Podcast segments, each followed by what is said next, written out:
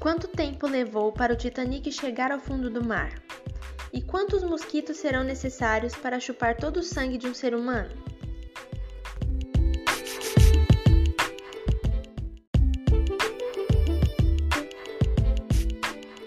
Você sabe quanto tempo demorou para o Titanic chegar ao fundo do mar?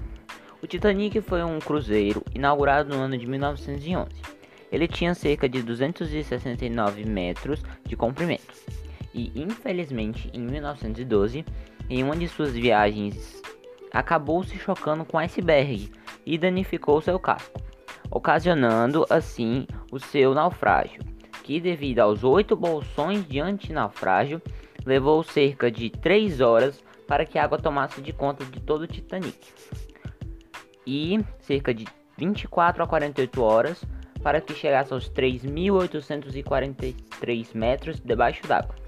Infelizmente, muitas vidas foram perdidas nesse dia. E quantos mosquitos seriam necessários para chupar todo o sangue de um humano?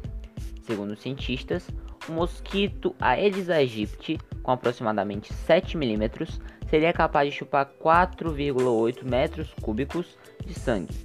Sabendo que o corpo de um humano possui aproximadamente 6 milhões de metros cúbicos, de sangue, seriam necessários aproximadamente 3 milhões de mosquitos da espécie do Aedes aegypti para chupar todo o sangue de um humano.